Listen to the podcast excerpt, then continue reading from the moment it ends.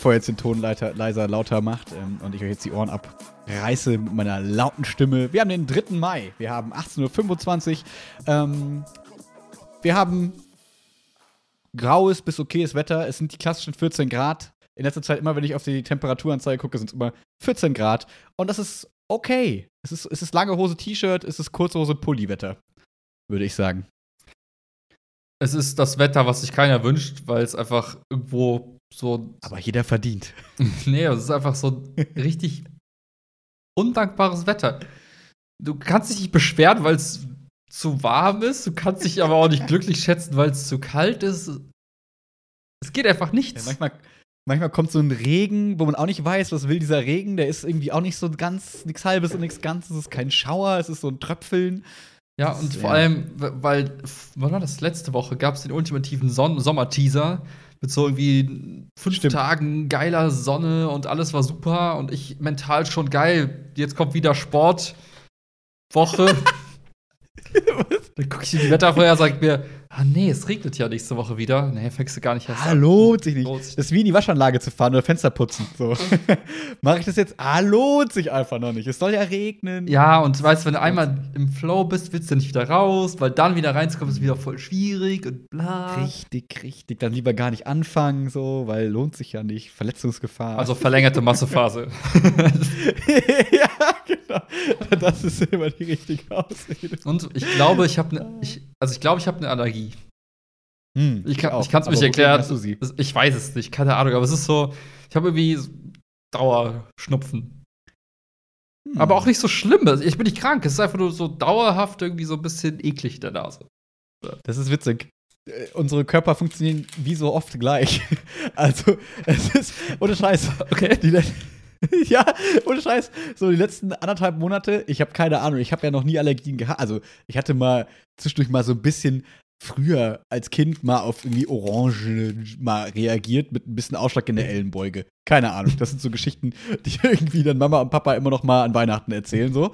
Ähm, aber eigentlich habe ich keine Energien so. Alles vollkommen fein. Ähm, so, und auf einmal vor anderthalb Monaten, und ich weiß, ich habe das letztes Jahr, glaube ich, auch schon mal erzählt. Das ist so, ich glaube, es kommt so langsam an, es schleicht sich an. Wenn ich hier durch die, durch die Straßen gehe und wenn ich merke, da stehen bestimmte Bäume oder so, dann rieche ich sowas und auf einmal kitzelt meine Nase und dann muss ich niesen und dann gucken mich alle an, weil sie denken, ich habe Corona. Aber ich merke so. Ist so eine Allergie, Leute. Ich muss, genau. aber ich merke halt, ich glaube, ich werde ein Nieser. Also es ist nicht so, dass hm. ich jetzt denke, oh, mein, alles ist zu und es funktioniert nicht, aber ich, ich muss schon niesen. Es kitzelt unangenehm und es geht auch nicht weg. Und ich glaube, so ein bisschen Kopfschmerzen gehen damit manchmal einher. Mhm.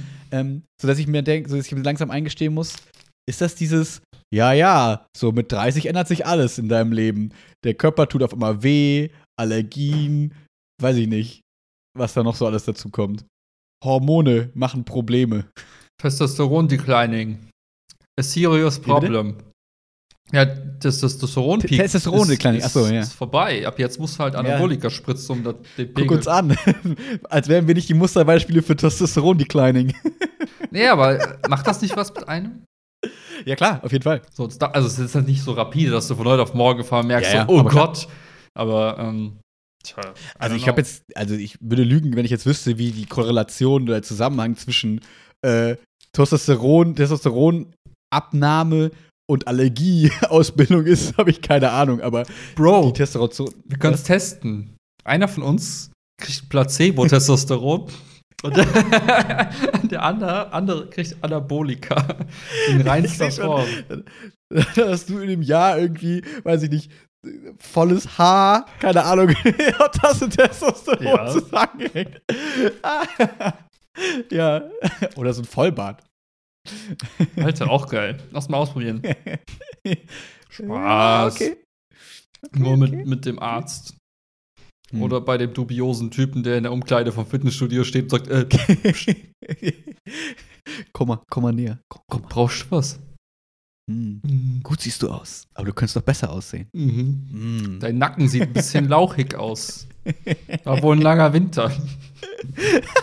ja, Corona, Bruder, dies, das. Mm. mein Nacken, sorry.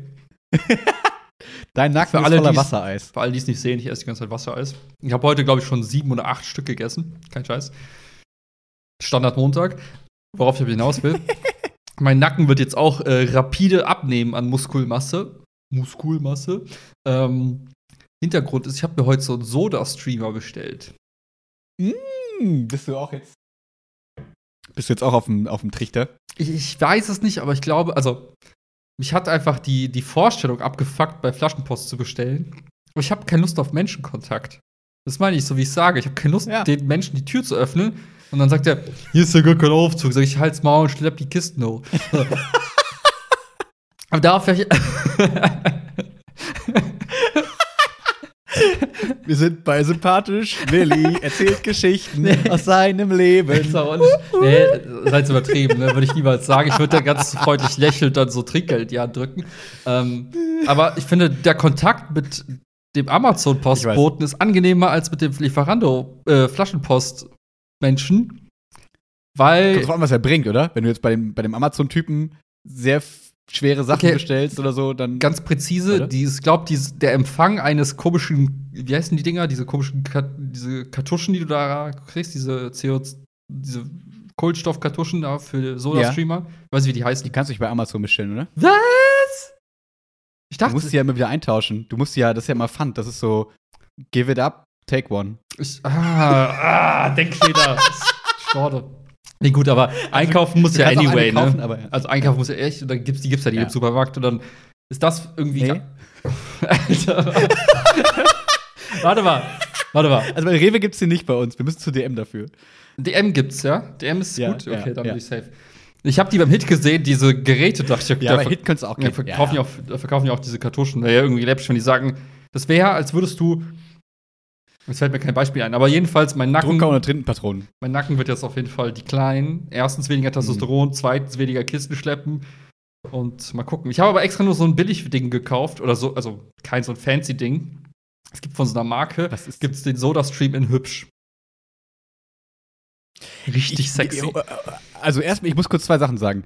Erstens, du hast die ganze Zeit schon bei Flaschenpost bestellt, deswegen hast du eh keine Kisten geschleppt, auch in Köln nicht. das ist der erste Punkt, der mir auffällt. Über die Türschwelle. Okay, okay, Punkt für dich. Vielleicht. Ähm, und ich habe jetzt in letzter Zeit auch bei Instagram, glaube ich, oder irgendwo Werbung auf jeden Fall auch gesehen, dass es die so in Kupferfarben Mhm, gibt. so, wo man so denkt, so stehen die quasi im Mediterraner oder in irgendwelchen Spas stehen die so rum quasi. Ähm, äh, und also wir haben ja auch hier in der Küche diesen so einen ganz klassischen Soda-Stream, aber der ist ja auch nicht so günstig, deswegen weiß ich gar nicht, was kosten denn die. Fancy-Dinger, aber ich glaube, der kostet schon 90 Euro oder so, oder? Ja, ein- und so einen habe ich mir auch geholt. Ja, Statt halt für 200 Euro dieses fancy Ding. okay. Weil ich mir dachte, was, wenn ich das nicht so geil Ja. finde? Ja, und selbst wenn es scheißegal wie es aussieht, das ist ein Folgegebrauchsgegenstand. Also, finde ich jetzt, das ist jetzt, also, du achtest ja nicht darauf, wie schön der Toaster aussieht. Also, glaube ich. Sorry, vielleicht doch. Mhm. Kennst du, kennst du Smack Toaster? nee. Kennst du Smack Kühlschränke? Nee, kann man die zusmacken? Geht's um Yes. Schlagen? Ja, die sind einfach, das sind einfach diese Retro-Kühlschränke, die so einfach komplett clean sind. Da steht das so mit so einer silbernen Schrift Smack. Einfach so runde Kühlschränke, die einfach so im Raum stehen ohne so Verkleidung. Also so ohne diese, ich baue es in einen Schrank ein, sondern es steht einfach für sich ein geiler Kühlschrank. Einfach sieht einfach ganz nett aus. Ach so. Ja, wir haben ja auch den freistehend, also die Ja, aber- meisten aber- größeren Kühlschränke so freistehend. Meiner Also, ist jetzt eingebaut so ein hast? Ding. Keine Ahnung. Ah, ja, stimmt. Ja. Auf jeden Fall, es gibt Menschen, die kaufen sich einen Smack-Kühlschrank, einen Smack-Toaster, einen Smack-Wasserkocher und dann noch die KitchenAid, weil die sieht auch cool aus und dann Und alles Snacks. und alles, genau, alles im selben Ton, weil es irgendwie cool ist. Die, die achten halt auch auf sowas. Hm. Es gibt Menschen. Ich sag nicht, dass ich so jemand bin, aber es gibt Menschen. Ja, ich glaube, ich bin da auch vielleicht ein bisschen zu, da haben wir uns ja schon drüber unterhalten, ein bisschen zu äh, egal, wie irgendwie Farben und irgendwas zusammen, zusammenpasst. Ähm, aber ich finde gerade bei Küchengeräten, also ich finde bei so Geräten ist mir das echt scheißegal. Also das wäre so, so PC-Gehäuse oder so, wo man so denkt, ja, ist das scheißegal. So, äh, interessiert doch kein Mensch, oder? Also, weiß ich nicht, vielleicht schon. Aber gut, wahrscheinlich ist es auch so der Trend dazu, dieser Wohnküche. Das heißt, du hast alles immer draußen stehen, alle sollen das sehen, wie Bilder quasi. Dann hast du halt zwei in eins Skateboard, Bilder und Gerät. Ich muss, ich muss sagen, denkt man sich, ich bin für sowas schon empfänglich, Okay. Aber Optik, immer nur also am ich bin für die 30. Funktionen empfänglich. Immer nur am 30. Warte, jetzt bin ich verwirrt. Aber da ist doch kein Geld mehr da. Da kommt das gerade. Am 30. kommt Ach so, da kommt. Okay, okay, ja, okay, verstehe. Ja, ich, also, ich, wenn ich mir hundertprozentig sicher bin bei einer Sache, sowas wie, keine Ahnung, mal angenommen, ich wäre sicher, ich will unbedingt einen Thermomix haben. Dann gut, dann gibt's halt mal das Geld aus. Aber bei sowas wie, Ja, aber ja nicht wegen der Optik. Also der Thermomix, den kauft man sich ja nicht wegen der Optik. Oder? Das ist doch einfach nur, weil das halt so ein fancy digitale ge- ähm, ähm, äh, Rezepte plus alles in einem und so. Das ist das, was man offiziell an, an anderen Menschen und sich selbst erzählt, um den Preis zu rechtfertigen. Aber wenn du kaufst einen Aber- Thermomix und zu sagen, ich habe einen Thermomix. Guck mal, diese Ah, Blaubeermuffins, die habe ich mit dem Thermomix gemacht. Oh. Die Dattelcreme, die kenne ich immer nur von irgendwelchen Leuten. ja, und ich mir so denke, ey, das, oh, ich habe diesen äh, so Blablabla-Likör angerührt. Hey, cool, schmeckt echt komisch, aber hey, gut gemacht. Ah, Thermomix. keiner, Ja. keiner benutzt einen Thermomix, alle reden nur darüber, sie würden es benutzen. Das würde mich mal echt interessieren, weil ich muss sagen, dafür wäre ich ja sofort anfällig, wenn ich das Gefühl hätte, dass das wirklich ein geiles Ding ist, weil wenn mir jemand kochen und dieses ganze Kram quasi erleichtert, verschnellert und quasi Küche effizienter macht, bin ich da sehr anfällig für. Aber irgendwie ist dieser, haben wir schon mal drüber gesprochen, der Kult ist mir zu crazy da drumrum und irgendwie glaube ich, das wird noch irgendwann cooler werden und auch günstiger. Also so. Ja. Ja. Ich finde, was in, in Troisdorf richtig gut funktionieren würde, wären Ghost Kitchens. Mach sie doch auf. Okay. Ghost Pizza Kitchen. Pizza Party Ghost Kitchen. Wo die Pizza aussieht wie so ein Geist. Mm. weißt du, wie damals diese Pombeer-Alternativen quasi, diese Mhm. Vom Geister? Aldi, die. Ja. Ja. Oh, die waren gut. Ja, die Finde ich ganz geil. hm. Wir haben wieder, also, ich, ich sage nicht, zu welcher Uhrzeit ich äh, diese Bestellung getätigt habe. um keine Klischees zu bedienen. Aber äh, ich habe mir ein- eine kleine Anschaffung. Äh, äh, aber im kleinen Rahmen. Ding kostet 20 Euro. Ist, ähm, aber bei Amazon so. Gercher! Was? Was? Ich habe hier schön die Fenster sauber gemacht. Aber egal. Ähm, nee, ein Dings. Ähm, ein Kalkfilter für die Dusche. Weil ich mir nämlich jetzt dachte, weil Chiara und ich ja beide so zwischendurch so trockene Haut und Mm. Chiara ist mit ihren Haaren unzufrieden und so und so weiter und so fort. Und dann dachte ich so, okay, wir filtern so unser Trinkwasser. Und wenn das Wasser in Köln halt echt nicht, einfach nicht geil ist, hm, wie ist es eigentlich so mit Duschwasser? Dann ein bisschen recherchiert, ein bisschen gegoogelt und so. Und dann so, ja, Anzeichen von zu hartem Wasser mit Kalk, weiß ich nicht, trockene Haut, sprödes Haar, bla bla bla. Wo man denkt, ja, okay, gut, das kann man immer sagen, ist so wie Kopfschmerzen als Nebenwirkung bei irgendwelchen Tabletten so. Ja. Ähm, aber dachte ich, okay, das Ding kostet irgendwie 20 Euro. Wir probieren es mal aus. Und jetzt äh, kommt der am Mittwoch. So ein, so ein Mhm. quasi, das ist einfach so ein Ding, das machst du quasi zwischen den Duschschlauch Mhm. und den Badewannengedöns. Und da wird das dann durchgefiltert. Keine Ahnung, die geben natürlich dann an mit, es sieht super unseriös aus, dieses Produkt, aber es wird auf allen Seiten irgendwie so als Testsieger beworben. Und also es gibt nur diese Dinger. Es Mhm. gibt da, natürlich kannst du dafür 500 Euro ausgeben, dann wird das irgendwo eingebaut und keine Ahnung was. Aber es ist einfach so ein mechanischer Filter, wo es quasi durchgepresst wird. Ähm, und äh, mich interessiert es jetzt, ob das, ähm, ob das ein bisschen cooler macht, ob man das merkt oder nicht. Ich bin sehr gespannt. Hm. Bei dir ist die trockene Haut, ne? Ja. Wenn du demnächst Manchmal, so, also- so rumölst und rumfettest ohne Ende, so. Wenn ihr so im Hintergrund so ein Tropfgeräusch hört, dann ist das Max Kopfhaut. Mit so viel Talkultur produziert. Hm. Ja. Nee, ich habe auch das Gefühl, Cremes und so helfen da irgendwie alle nicht so richtig. Ähm, und das ist auch überhaupt nicht so, so wild irgendwie. Aber ähm, ja, ich dachte, wir probieren das vielleicht mal aus. Weil ich mich, weil, weil ich mich so dachte, okay, mal gucken, was man in der Wohnung hier noch ein bisschen cooler machen kann, dass es halt irgendwie schöner ist. Hm. Und eine der nervigen Sachen ist halt das mit der, mit der Dusche, dass äh, die, ähm, ja, erstens so wenig Druck und mit den Temperaturen so, das können wir jetzt nicht ändern. Mhm. Außer, wie gesagt, durch irgendwelche Einbauten von irgendwie viel Geld, was man halt in der Mietswohnung jetzt, was wir hier nicht machen wollen. Hm. Ähm, und das war so eine Kleinigkeit, wo man dachte, okay, vielleicht kann man das noch ein bisschen cooler machen, dass so eine Sache ein bisschen wegfällt. Ähm, vielleicht auch nicht. Mal gucken, mal gucken. Bin gespannt auf den Erfahrungsbericht. Kannst du auch einfach ja. umziehen. Ja, das könnte man auch machen.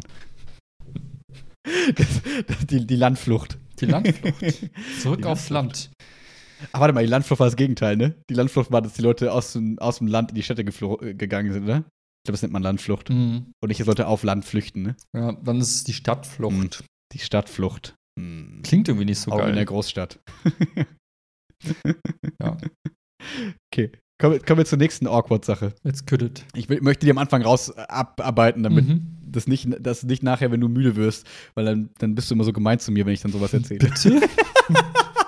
Nein, Quatsch. Von drei Sachen. Nächste Sache ist, ich habe im letzten Monat ekelhaft viel Schach gespielt. ich habe, glaube ich, jeden Tag. Warum? So, ich weiß nicht. Das war so ein bisschen, ist das mein Corona-Hobby geworden und ich brauchte irgendwas. Ich hatte so viel Klausuraufsichten in der Schule und ich so, hatte nichts zu korrigieren. Jetzt denken sich alle Lehrer, die das hören, ja, Bruder, die Probleme hätte ich gerne. Aber das ist, und Scheiß, so eine Doppelstunde Klausuraufsicht. Es gibt nichts Langweiligeres. Gerade so im Mhm. Leistungskurs, da in Oberstufe, wo du weißt, die können eh nicht cheaten, so, was, was sollen die machen? Ähm, und ja, gut, du kannst ja trotzdem noch quasi, natürlich hast du die Aufmerksamkeit trotzdem im Raum, aber die meisten korrigieren ja irgendwas oder lesen irgendwas. Keine Ahnung. Irgendwann hast du das Eintracht Frankfurt Forum durchgelesen und denkst dir, was machst du jetzt? und dann habe ich angefangen, Schach zu spielen. Und das ist ganz geil. Das habe ich letztens auch so bestimmt. Das war so, diese, so ein FIDE-Kandidatenturnier. Scheißegal. Da wird, raus, da wird quasi geguckt, wer der nächste Herausforderer für Magnus Carlsen wird, also den Schachweltmeister. Nicht mehr Boxen. Äh, habe ich bestimmt jeden Tag drei Stunden Schachstreams geguckt. ich bin ein bisschen zu tief in der Schachblase. Aber es macht Spaß. Ich habe äh, letztens einen Artikel gesehen, den habe ich aber nicht gelesen. Das, war die Überschrift, wie ich mit in, in weiß nicht, vier, vier Stunden, 40 Stunden quasi zu den Top 20% aller Schachspieler weltweit geworden bin. Oh. Soll ich den mal raussuchen? Ja. Ja. Ich habe gesehen, ich kann auch zwei Artikel, glaube ich, gratis lesen bei Medium. Oder du gehst Oder? einfach in Inkognito-Modus und du noch mehr Artikel. Weil ich habe ja, ähm, ich habe äh, de deinen Artikel ja gelesen. Ähm, so können wir gleich kurz drauf, drauf zu sprechen kommen. Ähm, und wie ist das bei Medium nochmal so genau? Also nur für die, die es, wir haben ja schon mal drüber gesprochen, aber Mhm. Medium ist so eine Plattform, wo man quasi im Prinzip könnte man sagen, ist so ein bisschen der Nachfolger von so einer klassischen Blog-Webseite wie früher, wo Leute einfach alle für sich so einen kleinen Blog führen. Es ist mehr so eine Artikel, Blogartikel-Sammelseite, so ein bisschen, die auch ein bisschen was für ihre Creator tut, quasi, wo man dann irgendwie Geld kriegen kann, wenn man da gut geklickt wird. Man kann sich Feedback geben und so weiter und so fort, richtig? Äh, ja, genau. Also Es ist so wie äh, Twitter, so Mhm. vom Community-Aspekt, aber halt, du hast halt unendlich viel Platz zum Schreiben. Weniger also toxic. Ja, das weiß ich nicht. nee, aber du kannst halt einfach unendlich viele Wörter reinpacken. Und Mhm. äh, das finanziert sich halt nicht durch Werbung wie Twitter, sondern eben, wie du gerade gesagt hast, durch, äh, man zahlt halt dafür. Und dieses, was Mhm. alles, was sie halt einsammeln, wird halt an de den Leuten, also den Leut an die Leute wieder verteilt, die halt möglichst viele Beiträge und möglichst qualitativ gute Beiträge posten. So. Das Ding ist gerade so Charity-mäßig, wahrscheinlich nicht alles, oder? Wahrscheinlich bezahlen die sich auch selber Ja, ja, oder? klar, klar. Also das ist Okay. wahrscheinlich irgendwie ich dachte so. gerade, die hätten vielleicht wirklich so ein Konzept so nach dem Motto, nee, wir geben alles wieder an die Creator, was dadurch reinkommt und die finanzieren sich irgendwie durch Sponsoren oder, nee, also irgendwie anders, keine Ahnung. Aber ich nee, glaube, die, die behalten sich so ein bisschen was ein. ja, okay. Ja. Ist ja fair. Ich habe dir gerade den Artikel übrigens äh, weitergeschickt. Cool, Unter vielen Dank. 50 Stunden. Ich hoffe, du hast das hier. How I Ja, became ich schon. top 20% hier Chess Player in under 50 hours. Das Problem ist, ich bin gerade an dem Punkt, wo man so Eröffnungen lernen muss, weißt du, weil die Schachregeln kannst du ja auch. Du weißt so, wie ein Springer geht, wie ein Nein. Läufer geht und so. We- Weiß ich wirklich nicht. Also, Ach, echt nicht? Ach, krass. Ich dachte, das ist sowas, was man irgendwie immer mal in der Kindheit, wenn man dann so, da hat man ja in diesen ganzen äh, Spielesammlungen, ist ja irgendwie Mensch ärgerlich nicht und so, da ist so ein Schachbrett und dann ja, ja, früher, früher kannte ich die auch, aber irgendwie habe ich es über die Zeit Ja, du- vergessen. Aber du, das ist super einfach. Ich Das weiß nur, manche können so alles wie so ein L laufen, manche können Genau. springen, andere nicht. Ja.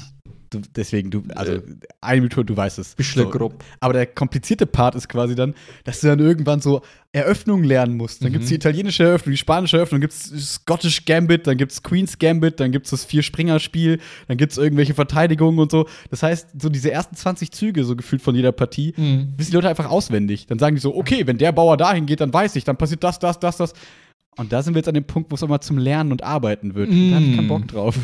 Und das Problem ist aber, ich bin jetzt an meiner Elo, also quasi meine Wertung, ist jetzt gerade so gut, dass ich jetzt quasi nur noch gegen solche Leute spiele, die sowas machen. Und ich denke mir so, ey, ich dachte, wir sind zum Spaß Ich hier. habe eine Idee.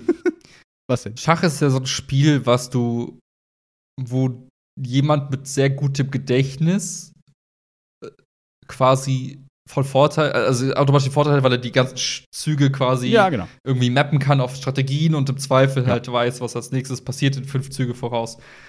Du kannst äh, das Spiel wechseln. Du kannst Go spielen, Mhm. wo es um Intuition geht. Basierend auf deiner Gibt's Erfahrung. eine App für? Bestimmt. Jetzt musst du halt den App Store auf nach China verlegen. Das geht das bestimmt. Just say. Weil da kannst du nämlich nicht aus, also geht es nicht um auswendig lernen, sondern du hast halt Spielerfahrungen, die da erzählt. Das heißt, Ich kenne Go nur aus irgendwelchen Animes, wo die danach immer rumschreien und so tun, als wäre es das Krasseste, was es gibt. Ich habe keine Ahnung von Go. Also ich ähm, weiß nur, dass da die, Ja gut, die, die Magnus Engines länger für brauchen, als ne? um Schach zu ziehen. Ja. also bestimmt hier auf Netflix diesen Schach, diese Schachserie geguckt. Nee, ich habe die nicht gesehen. Ich habe nur Nee? Gutes davon gehört, aber wir haben die nicht geguckt. Aber wäre das jetzt nicht der perfekte Moment, um diese Motivation sich zu holen, um die es braucht, um jetzt den nächsten Schritt zu gehen in deiner Schachkarriere? Könnte man tatsächlich, aber irgendwie sind wir gerade nicht im Seriengame. Also, Was ist denn ähm, dann für ein Game? Was? Äh, ja, im Filmgame, wir gucken immer noch die Marvel-Filme. Wir sind jetzt Ah. gerade bei Endgame. Wir sind jetzt durch. Also wir Donnerstag steht Endgame an. Ja, wir sind irgendwie so ein bisschen umgestiegen gerade von Serien so ein bisschen auf Filme. Ich finde es irgendwie ganz cool. Also es macht irgendwie auch mal Spaß, Filme zu gucken, weil ja doch die Erzählstruktur irgendwie anders ist, obwohl jetzt natürlich muss man sagen, die Marvel-Filme sind jetzt nicht die krassen Erzählstruktur, was weiß ich nicht was. Aber es ist trotzdem was anderes, als wenn man so eine Serie so ein bisschen durchguckt irgendwie als ein Film. Ich kann jetzt gar nicht sagen, wie, aber irgendwie fühlt es sich mal anders an. Es ist eine ganz nette Abwechslung. Ähm, aber ich freue mich jetzt auch, The Servant weiter zu gucken, Falcon and Winter Soldier als Serie von Marvel zu gucken. Ich wollte gerade sagen, aber ich glaube, wenn man die ganze Marvel-Reihe gesehen hat, ist das wahrscheinlich doch irgendwie ein perfektes Add-on oder so. Ja. Ich, also die soll auch gut sein. Also ich habe auch nur Gutes davon gelesen, genau wie Wonder Vision und so. Die würden echt alle, alle ganz gut abgefeiert. Hm. Traums. Ähm, bevor wir nochmal zu dem Medium-Artikel zurückkommen, ähm, weil wir gerade bei Filmen sind, die Oscars waren jetzt. Und das waren für mich die, also ich habe die einfach nicht geguckt. Sonst habe ich ja immer eigentlich dann mal nachts mir irgendwelche Unterrichtsplanungen oder irgendwas vorgenommen und gesagt, okay, ich gucke die Oscars. Irgendwie war ich diesmal richtig abgeturnt. Und das hat man auch gemerkt, glaube ich. Also genau, haben die gemerkt, dass ich keinen Bock hatte. Ne? Hallo, Herr Pelzer, äh, war- wollte nur mal kurz checken, wie gefällt Ihnen das Format dieses Jahr? Wie bitte? Sie gucken nicht? Oh, okay, ja, danke für Ihr Feedback. Ja. Entschuldigung. Tschüss, Ja, hier, ja, ja. nee, aber es war, glaube ich, irgendwie die schlechtst am ste- wenigsten geguckten Oscars ever. und so. 9 Millionen Zuschauer. Hast du die Zahlen sogar gesehen? Ich habe auf keine Twitter so Posts gesehen, wo Leute geschrieben haben, so von, weiß nicht, 2000 bis 2021 so die Anzahl der Zuschauer und wir kamen von, ich glaube, so 50 Millionen, Mhm. 40 Millionen und sind jetzt auf 9 Mhm. runter. Es war halt jedes Jahr Mhm. ein paar weniger. Ja, es kam halt irgendwie keine krassen Filme raus. So, ich weiß nicht, wie Nomadland der der Oscar, also der beste Film, der bester Film gekriegt hat, wie der ist. Keine Ahnung, muss ich mal gucken, weil so die meistens gucke ich schon so die ein zwei coolen Oscar-Filme dann noch mal. Mhm. Ähm, aber es war nicht so, dass man so keine Ahnung, ist, sonst baust du es davor so ein bisschen auf, dass man schon merkt, okay, da jetzt kommen so ein paar Filme raus, die wollen irgendwie die Oscars bekommen, mal gucken, wie die so sind. Dann weiß man irgendwann, wer der Stand-Up-Comedian ist, der, der das Intro macht und dann freut man, es baut sich so auf und irgendwie hat das dieses Jahr voll gefehlt. Und ist jetzt nicht mega dramatisch, aber ich habe nur gemerkt, dass dieses, selbst dieses Ritual wurde von Corona zerstört. Gibt nicht immer Corona die Schuld. Okay, Du hast einfach nichts zu korrigieren.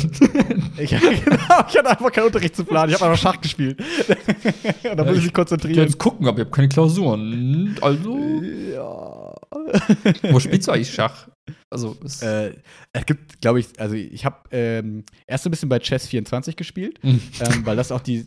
Was? Das klingt wie so eine Glücksspielseite. Ich weiß nicht warum. das hat Chiara auch gesagt. 24 klingt immer so nach, oh, wollen Ja. Sie jetzt Geld verdienen mit ohne Glück viel Arbeit? Nee, genau andersrum. Das, das stimmt. Das hat Chiara auch gesagt, aber die, ähm, da gucke ich halt immer die, die, die Twitch-Streams, weil die hosten auch immer die ganzen, äh, also die ganzen Turniere und so. Aber jetzt habe ich festgestellt, da ich jetzt mit äh, hier Peter Limbach aus der Schule Mhm. auch mal zwei, drei Runden Schach gespielt habe, ähm, sind wir auf Lee Chess umgest- umgestiegen. LE Chess einfach. Ähm, die haben einfach die viel, viel coolere App. Und, Okay. äh, also es ist einfach viel smoother alles. Ähm, genau, deswegen damit äh, spiele ich gerade. Ähm, genau. Gut, Aber kommen wir noch mal kurz zu, dem- zu, zu dem, äh, zu dem Medium-Artikel, weil ähm, da, ich habe das ja quasi bei Instagram so ein bisschen verlinkt dann, aber das ist halt scheiße, wenn man nicht abswipen kann, deswegen hat es wahrscheinlich niemand mitbekommen. Ähm, willst du kurz, äh, also ich ich mach mal, ich mach meinen Part und dann erzählst du deinen Part. okay. Ähm, und dann gehen wir weiter, weil ich habe noch zwei, drei Fragen. Ähm, ich habe äh, so vor vier Monaten oder so, irgendwie in so einer Corona-Langeweile, was denn? nee, äh, es ist nur so lustig, weil ich kann, also ich kann mir gerade dich sehr gut vorstellen, wie du da saßt und da drauf gekommen bist. Von, auf, also, das, was du jetzt erzählst, kann ich mir sehr gut vorstellen, wie das passiert ist. Allein durch die Einleitung schon. Ja, ja erzähl mal. Okay, ich, ich, bin gespannt. Also, ich wollte erst sagen, so, ich bin vor vier Monaten, fünf Monaten vielleicht, die vier, so mal auf äh, irgendwie YouTube-Algorithmen, ne? kann man so durch. ich wusste, dass das kommt, das war so klar. ja, das, das geht, boomt ja gerade auch krass. Klar. Weil klar. so die ganzen, so in Corona, das gibt ja auch die Zahlen so, dass viele junge Leute quasi mit Investieren angefangen haben. Das heißt, diese ganzen Finanzinfluencer wachsen und so, ne? Vorher gab es ja, glaube ich, dieses äh, Aktien mit Kopf oder so. War, glaube ich, so ein großer Kanal und ich gefühlt kannten, glaube ich, alle nur den und dann kamen irgendwie noch andere und vielleicht, also bla bla bla. Jedenfalls, ähm, bin ich auf den Kanal äh, Finanzfluss ge gestoßen und ähm, fand das, habe ich dir auch geschickt, ne? Fand das eigentlich mhm. ganz sympathisch, weil ähm, ich mir das irgendwie immer ein bisschen zu, ja, keine Ahnung, irgendwie widerstrebt mir das, wenn da jemand sitzt und mir sagt, welches Unternehmen geil ist und analysiert das durch und ich denke mir, ach, du hast doch eh keine Ahnung. Was natürlich vollkommener Bullshit ist. Natürlich hat der mehr Ahnung als ich und deswegen ist es natürlich interessant, sich das anzugucken, aber irgendwie ist das nicht so mein, mein Ding, so mhm. vielleicht. Also so. Und ähm, fand halt bei denen den Ansatz ganz cool, dass es da eher so um finanzielle Grundbildung so ein bisschen geht, wo ich dann so das Gefühl hatte für mich, oh, endlich kann ich mir mal so ein bisschen diese, so ein bisschen diese Grundbildung verschaffen, mhm. die ich durch dich quasi geskippt habe. Weil wir, also was du mir dann irgendwie aus dem Studium so erklärt hast und wo wir dann so ein bisschen reingegangen sind, das war ja quasi schon so äh, ein, zwei Schritte übersprungen, wo ich dann dachte, ja, okay, du hast mir das mal erklärt, ich habe es einigermaßen auf dem Schirm, aber naja, mhm. so. Und das einfach mal so ein bisschen, um selber mal die Hausaufgaben zu machen habe ich mich da noch ein bisschen durchgeklickt und fand das halt ganz nett, weil ähm, das wirklich, da geht es nicht darum, irgendwie, äh, so wirst du reich und dieser ganze Bullshit. Natürlich kommt diese ganze Werbung davor, das ist immer ganz witzig, wenn das da vorgeschaltet wird. Aber es geht halt so ein bisschen darum, äh, also genau, die, also jetzt kommen wir die Überleitung, da geht es halt viel um passives Investieren, also geht es so ein bisschen darum, leg dein Geld dahin, dann mach 30 Jahre nichts und dann irgendwann bist du happy so. Und dann, mhm. also, und irgendwann hast du davon deine Rente und alles ist cool und schön. So. Und das ist ja so ein bisschen das, aber so ein bisschen ja auch der Gegenentwurf zu dem, was ähm, wir eigentlich in der Regel gemacht haben und was wir auch äh, quasi in unserer letzten Session so ein bisschen uns zusammengebaut haben, obwohl der Grundgedanke ja gar nicht so weit davon weg ist. Da kommen wir gleich dann zu. Ähm, äh, ja, da kommen wir jetzt eigentlich zu. Ähm, dass wir ja auch nicht gesagt haben, okay, ähm, ein äh, All-in auf quasi eine Aktie im Prinzip, sondern also wir gemeinsam äh, ja gesagt haben, okay, wir wollen uns eigentlich ein bisschen so unser eigenes ETF, äh, unseren eigenen Fonds, unser eigenes Wilma-Fonds-Ding bauen, so mhm. ganz einfach gesprochen, dass man sagt, okay, wir suchen uns selber 20 bis 30 Unternehmen raus, die wir cool finden, wo wir sagen, okay, da können wir ein bisschen up to date bleiben, da haben wir ein bisschen Peil von und die nehmen wir und streuen das Risiko, indem wir sagen, okay, wir gehen in diese 30 Unternehmen rein ähm, und dadurch sichert man sich ab, weil klar kann mal eine pleite gehen, dann, aber sind 29 noch am Leben, alles cool. So. Mhm. Anders als, okay, ich habe zwei Aktien und eine ist tot, okay, scheiße.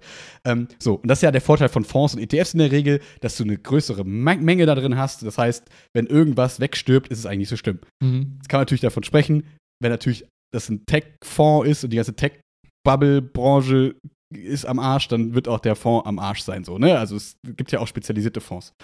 So. Ähm, genau. Und deswegen ähm, ist ja auch unser Gedanke immer so ein bisschen eigentlich ja gewesen, nicht jeden Tag im Handy zu hängen äh, und zu traden. So das klassische, okay, ich verkaufe jetzt, jetzt kommen die Quartalszahlen von dem Unternehmen XY, jetzt verkaufe ich, weil jetzt verkaufen alle und dann steige ich wieder ein, wenn es runtergeht, weil so diesen Markt zu timen, ja, traue ich mir zumindest nicht zu. So, ist mir zu anstrengend, traue ich mir nicht zu, habe irgendwie keinen Bock drauf. Und deswegen fand ich es ganz interessant, weil wir, also weil ich für mich so dann dachte, irgendwie machen wir dieses so ein bisschen das passive Investieren, aber nicht im klassischen Sinne, ähm, aber trotzdem ja langfristig, aber halt eben nicht mit dem klassischen äh, Asset, mit dem klassischen Gut, das die passiven Investitionsmenschen eigentlich nehmen. Und zwar Fonds, äh, Bonds, also Anleihen und äh, quasi irgendwie so ganz Standard ETFs quasi. Mhm. Und das finde ich ganz interessant, ähm, das zusammenzukriegen. Und dann habe ich dir nämlich geschickt, äh, da gab es ein neues Video irgendwie so nach dem Motto, hey, irgendwie so ein Interview mit irgendeinem Professor, wo ich dachte, wie witzig, weil das könnte so ein klassischer BWL-Prof von dir sein. Alter, so Prototyp BWL-Prof, ich sag's dir. und der hat, der launcht, glaube ich, irgendeinen Fonds mhm. irgendwie und macht da ein bisschen Promo auch.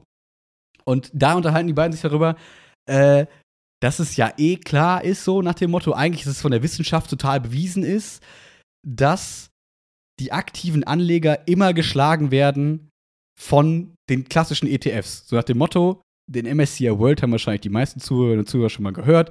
So, wenn man den jetzt, wenn man jetzt nicht reinzoomt, wenn man jetzt nicht sagt, okay, wie sieht es im letzten halben Jahr aus? Ja, Tesla voll geil, sondern wenn man sagt, okay, guck mal jetzt in 20 Jahre, dann schlägt der klassische Standard-ETF, sag ich mal, immer die Stockpicker so. Und das fand ich ganz interessant, weil ich so dachte, weil ich mir dann erstmal dachte, ach krass, dass, wenn das stimmt, also weil das ja so behauptet wurde, ne, die Wissenschaft sagt das so, Mhm. wenn das stimmt, dann kann man sich ja sehr viel Arbeit sparen und Gebühren und keine Ahnung was. Dann Mhm. kann man einfach sagen, ja gut, dann macht man diese 70-30 oder 60-40, was jetzt, glaube ich, das neuere Ding so ein bisschen ist, und sagt, okay, ähm, also ich glaube, es kommt eigentlich daher, so, sorry, ich rede echt gerade viel, ich mache gleich einen Punkt. Das ist Äh, gut. Ich glaube, dieses 60-40 kommt wahrscheinlich von 60% Aktien, 40% Anleihen oder so. Mhm. Mhm. Ne? Und was ich jetzt eher, also was auf diesem Finanzflusskanal immer so ein bisschen promotet wird, ist so 70-30, 70 Prozent quasi MSCI World, also irgendwie was die Welt abdeckt, und 30 Prozent äh, Emerging Markets, weil die in den World-Sachen nicht drin sind und diese beiden ETFs quasi als Standardbesparung für bis in dein Lebensende. So. Ähm, Punkt. Und wenn die das, die quasi das Aktive quasi schlagen, habe ich mir gedacht, ey Bro, sind wir eigentlich aktiv, sind wir passiv? Sind wir Wo sind wir da eigentlich in dem Punkt? Genau, also warum, warum machen wir jetzt diese Arbeit mit dieser Aktienanalyse und so einen Scheiß und setzen uns da hin, statt einfach zu sagen, wir wollen ja eh 20, 30 Jahre das besparen, dann lass doch das machen. So, also, so habe ich es nicht formuliert, aber das fand ich einen ganz interessanten Gedanken, ähm, weil wir ja eben für diesen langen Zeitraum planen und jetzt nicht das Gefühl haben, okay, ich will in drei Jahren oder in zwei Jahren will ich jetzt da raus und egal was passiert und dann muss ich raus und Tesla ist vielleicht im Keller und wir haben ein Problem. So, so denken wir ja nicht. Punkt. Yo. Ähm. Genau, du hast mir das, Daraufhin hast du geschrieben. du, genau, du hast mir das geschickt, also du hast mir das geschrieben. Und ich dachte mir so, oh, mich triggert es an so vielen Punkten. Und ich war, ich war nicht wütend, aber ich dachte mir so, boah, so undifferenzierte Fake News. Also, was heißt Fake News? Also, warum, warum kam der Gedanke auf bei mir? Ich habe halt diese ganze. Ich habe halt diese ganze. Die Wissenschaft sagt, Geschichte habe ich halt hinter mir. Ne? Ich hatte Finanz. Also, ich hatte quasi Finanzen als Schwerpunktfach in der Uni. Ich habe bei der Bank fünf Jahre gearbeitet. Habe davon irgendwie. die machen nichts mit Finanzen, die machen ja nur Bürokratie. Die machen eine Bürokratie. Ich habe irgendwie anderthalb Jahre lang im Portfolio-Management gearbeitet, wo wir quasi, weiß nicht, wie viele Millionen von Euros hin und her geschubst haben, um genau, äh, ja, weiß ich nicht, eigentlich mehr an Rendite zu schaffen als der passive ETF. Das war so unser Ziel. Und ähm, Habt ihr das geschafft? dazu komme ich gleich. Ich will die Pointe nicht vorwegnehmen. Nee, aber Okay. Ähm, und die Wissenschaft ist interessant in der Hinsicht, als dass sie bestimmte Dinge einfach voraussetzt, als gegeben und auf der Basis die, die Bewährte, Bewertung vornimmt. Und zwar, was in der Finanzwissenschaft so als das Dogma irgendwie herrscht, ist ähm, die Theorie des perfekten Portfolios. Was Mhm. bedeutet das? Ein Portfolio ist eigentlich eine Zusammensetzung von verschiedenen Anlagegütern. Das klingt jetzt irgendwie schlimm, aber kauf, stell dir vor, du kaufst dir ein Stück Gold, ein paar Bitcoins und gibst deinem besten Kumpel Geld für eine Firma, die er eröffnet, und dann ist das dein Portfolio, besteht aus Gold, Bitcoins und Anteile von der Firma von deinem Kumpel. So, das ist ein Portfolio. Oder halt eben einfach auch im Zweifel nur ein ETF. Genau, also, So. ist, ne, Also was ja die meisten Leute vielleicht haben. So, also, das ist so, ne, so ja. einfach die, also alles, was du quasi an Anlagegütern hast, so bildet dein Portfolio. Das ist so ein abstrakter Begriff erstmal. So, jetzt sagt die Theorie, naja, du kannst ja, je nachdem, welche Dinge du in dein Portfolio reinwirfst, hast ein verschiedenes, unterschiedliches Verhältnis von wie viel Risiko hat dein Portfolio Genau. und wie viel wirft es ab. Auf eine Das ist ja bestimmte. das unangenehme Gespräch, das quasi jeder, glaube ich, von uns führen muss, sobald man irgendwie kein Student mehr ist oder anfängt, Student zu sein, der Bankberater einen anruft und sagt, Herr Peter, kommen Sie bitte mal vorbei, wir müssen mal über Ihre Finanzen reden. Genau, und das ist das so die, dieses Basic, dieses Basic-Verständnis. So, Also, ne, du baust dir ein Portfolio und jetzt kommt die erste Annahme. Ähm, oder anders, es gibt quasi so, ein- so, so Theorem, so ein, also so ein Konstrukt, wo man sagt, naja, es gibt be bestimmten Konstellationen von, von Dingen, die du in dein Portfolio reinwirfst, ist das Verhältnis von Risiko und Ertrag besonders toll. Im besten Fall hast du relativ wenig Risiko und relativ hohen Ertrag. So, und das lässt sich halt hin und her schieben, wie du lustig bist. Nimmst du, nimmst du ganz viel Risiko, ähm, hast du in der Regel auch ganz viele hohe Chancen auf Ertrag. So. Klassisches Solar World oder so, ne? Glaube ich, war das doch damals, wo alle auf diese Solaraktien gegangen sind, dachten, krass, das wird mega aber das Risiko, also und die Zahlen sagen, glaube ich, auch erstmal mega aus. Krasse Gewinne könnte man hätte machen können. Also sind immer pleite gegangen und haben alle Geld verloren. So, oder? Das genau, aber das ist, das, war, das ist auch dieses Hype-Phänomen, ne? wenn alle so auf ein, irgendwas okay. so mhm. extrem pushen, was gar nicht mehr der Realität entspricht. Aber im Grunde genommen stell dich mal vor, es gibt halt so diese, dieses so ein schönes Chart und irgendwo sagt man, das ist der Sweet Spot, das ist der perfekte Punkt, wo eben Risiko und, äh, und Ertrag in einem guten Verhältnis stehen. Da muss man sich die Frage stellen, okay, das klingt ja erstmal alles plausibel, aber was heißt denn überhaupt Risiko? Und Risiko wird definiert als quasi die Schwankungsstärke in einer bestimmten Periode. Das klingt jetzt auch wieder also, voll verwirrend. Nee, was bedeutet das? Mhm. Also Risiko heißt nicht, wie hoch ist die Wahrscheinlichkeit, okay. dass das Unternehmen dass ich mein Geld verliere. also nicht per se pleite geht oder sondern wie mhm. schwankt es? Wie krass mhm. schwankt es? Das bedeutet, du kannst theoretisch ein Unter also ein etwas haben, also ein Unternehmen oder Aktien kaufen von einem Unternehmen, um bei Beispiel zu bleiben.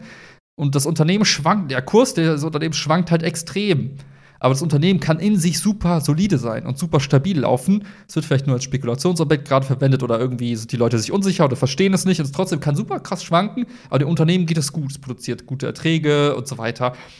Da ist halt diese Annahme geknüpft, dass immer der Aktienkurs äh, quasi der Realität irgendwie entspricht. Das heißt, alles, was in dem Aktienkurs eingepreist ist, also alles wie also der Preis der Aktie, enthält alle Informationen, die die Welt so hat. In Klartext gesprochen, wenn ich, wenn ich jetzt zum Beispiel die SolarWorld-Aktie nehme, zu dem Zeitpunkt, als SolarWorld irgendwie 100 Euro pro Aktie wert war, wussten alle über alles Bescheid und haben das perfekt eingeschätzt. Also alle Informationen waren im Preis drin und das war, das war die Realität. Mhm. Mhm. Also widerspricht so ein bisschen diesem Hype-Moment irgendwie. Ne? Also da ist schon ja. der erste Knacks. Also ja. nochmal zusammengefasst: perfektes Portfolio, Risiko ist die Schwankung letztendlich. Und ähm, die Annahme ist da, dass alle Informationen, die in dieser Welt irgendwie schon im Preis irgendwie drin sind, weil du hast ja so mhm. viele, so viele Marktakteure, so viele Menschen, die mit den Aktien handeln beispielsweise, und die haben alles schon, die wissen einfach alles. Du kannst nicht klüger sein als, die, als der Rest. So, geht nicht. Mhm.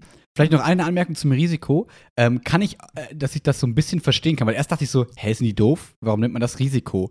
Weil eigentlich ist das Risiko nur, ich verliere mein ganzes Geld, was ich ja nicht will. Das wäre das, wär das, was der normal, Otto-Normalverbraucher vielleicht unter Risiko versteht.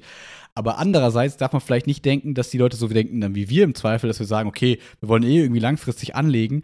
Und natürlich ist dann das, deswegen verstehe ich, warum, das, warum man auch die Schwankung Risiko nennt. Wenn ich jetzt sage, ich will in drei Jahren ein Haus kaufen dann habe ich mit einer stark schwankenden Aktie ein hohes Risiko, dass die Schwankung dann im Keller ist. Mhm. So.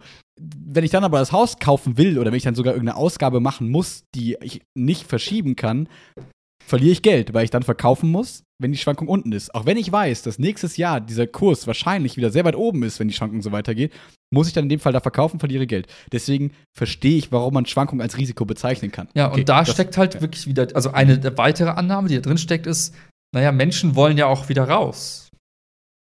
Also ja, wollen ja. natürlich das Portfolio irgendwie auflösen und gegen Geld tauschen und dann von dem Geld halt ein Haus kaufen, beispielsweise.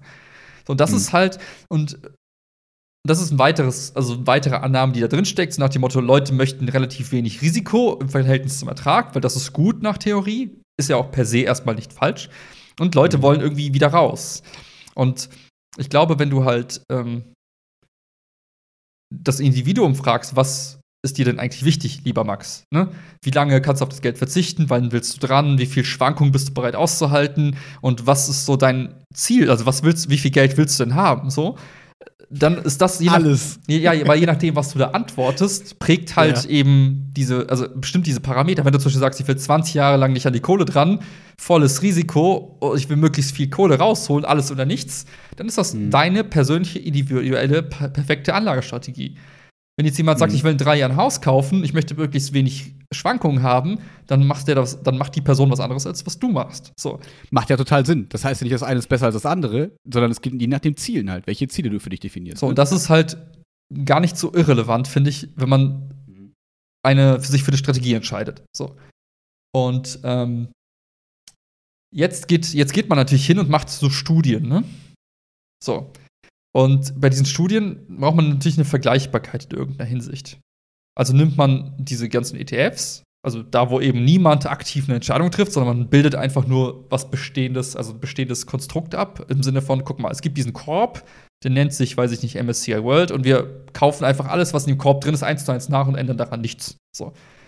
Und jetzt brauchst du ja irgendwas Vergleichbares. Das heißt, du nimmst jetzt nicht im Vergleich Willi Wiedergold, der nur auf eine Aktie gesetzt hat, weil das Äpfel Ja. Birnen passt ja so gar nicht von der Strategie, sondern Ja. du nimmst jetzt Den beispielsweise. Fonds, der aktiv den MSCI World managt quasi. Exakt. Oder? Der sagt, Ja. ne? Also nimmst du wo man dann halt. sagt, also genau, Ja. man, nur ganz kurz, wo man dann nur Fonds ETF, nur für die Dummies wie mich jetzt, dass man dann sagt, okay, der ETF bildet einfach nur stupide ab und bei dem Fonds würde jetzt dann jemand sagen, hm, aber wir gehen davon aus, dass dieses Unternehmen etwas besser performt, deswegen gewichten wir das ein bisschen höher, das andere schmeißen wir vielleicht raus aus unserem Fonds, bla bla bla. So, diese Entscheidungen werden da aktiv getroffen. Und jetzt könnte man die beiden ja vergleichen, weil bei dem einen managt jemand aktiv, bei dem anderen quasi nicht. Und bei dem Fonds bezahlt man quasi ja auch noch Gebühren, weil du die Leute quasi bezahlst, die für dich quasi diesen Fonds managen. So, dass Ja. die, die beiden quasi vergleichen, ne? Exakt. Und das ist, das ist ein Vergleich, der auch irgendwo fair ist, weil die Strukturen, also diese Portfolios, die sich der aktive Manager und der eben der ETF, die sich da bauen, die sind halt nahezu, also die sind sehr ähnlich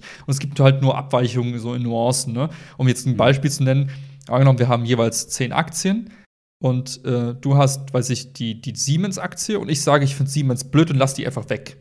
Das kann der einzige Unterschied sein. Und dann bin ich der aktive Ja. Manager, weil ich die Siemens-Aktie weglasse und du bist der ETF und du hast die Siemens-Aktie drin.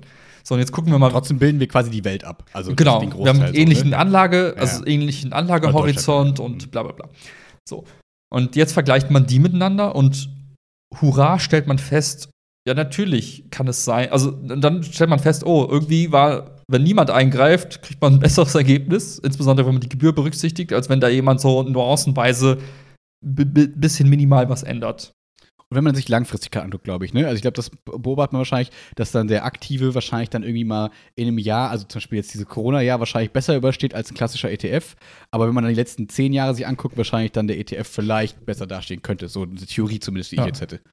Und ich glaube, ich glaube, und das, das ist jetzt wieder so ein bisschen das, man, man, man kann sich natürlich dann auch so, wie soll ich sagen, die Ergebnisse ein bisschen modellieren. Ne? Und man sucht sich dann bewusst natürlich auch so Szenarien aus, wo das irgendwie passt. Und ich glaube, die Aussage ist an sich nicht falsch. ne? Ich glaube, wenn du so 20 Jahre lang den MSCI World anguckst, gegen die aktiven Fondsmanager, die den MSCI World als Benchmark nehmen, dann hat wahrscheinlich der MSCI World einfach mindestens genauso gut oder nicht besser performt als der Rest. So. Ich glaube, das kann man, also wahrscheinlich Hm. gibt es genug Studien, Kann man genau nachgucken. Genau, ja, Genau.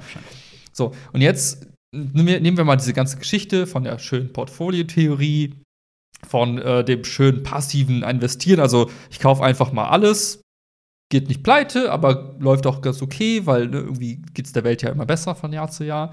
Also kann ich mit einem guten Risiko zum Ertragsverhältnis irgendwie leben und sollte eigentlich damit glücklich sein. So. Und dann knallt man sich da auch noch irgendwelche anderen Anlageklassen wie Bonds drauf und sagt ja, hey, 60, 40, 70, 30. So. Warum sollte ich mir die Mühe machen? Über Warum sollte ich, jetzt nicht reden. Ja. genau, warum sollte ich denken? Scheiß drauf, ne? Wir Machen es einfach so. Ja, Und wenn man eben diesen Vergleich zieht, wie man das halt bei diesen Studien gemacht hat, dann, dann stimmt die Aussage auch tatsächlich. So, warum musst du dir die Gedanken machen? Und dann Mhm. gehen so, so Kanäle hin, wie dieses Finanzdingsbums oder der Professor Dr. Superklug, sagt dann, hey, das sollten alle machen. Das ist das Sinnvollste der Welt. Das und nichts anderes. Egal mit wem ich rede, alle Professoren machen das so und alle klugen Menschen machen so, machen das so, also sollten das alle so tun. Ja. Dann denke ich mir, naja, wenn deine Welt in diesem kleinen Konstrukt, was du dir geschaffen hast, so für dich deine Realität abbildet, dann mach dein Ding. Womit du aber aufpassen solltest mit so einer Pauschalaussage wie dieser Schuh passt allen Menschen. Weil alle, die sagen, hey, ich bin bereit, mehr Risiko einzugehen, ich habe einen längeren Einlagehorizont, oder die sagen, ich will sogar weniger Risiko eingehen, je nachdem, was deine Präferenz ist, für die passt der Schuh halt nicht. Und ich Mhm. finde, es ist einfach sehr, sehr, wie soll ich sagen, mutig, einfach mal so in den Raum zu stellen, ja, das ist es. Das sollten alle tun und versucht bloß nicht anderes zu tun, weil ihr verbrennt euch die Finger, ihr könnt nicht klüger sein als der Rest der Welt.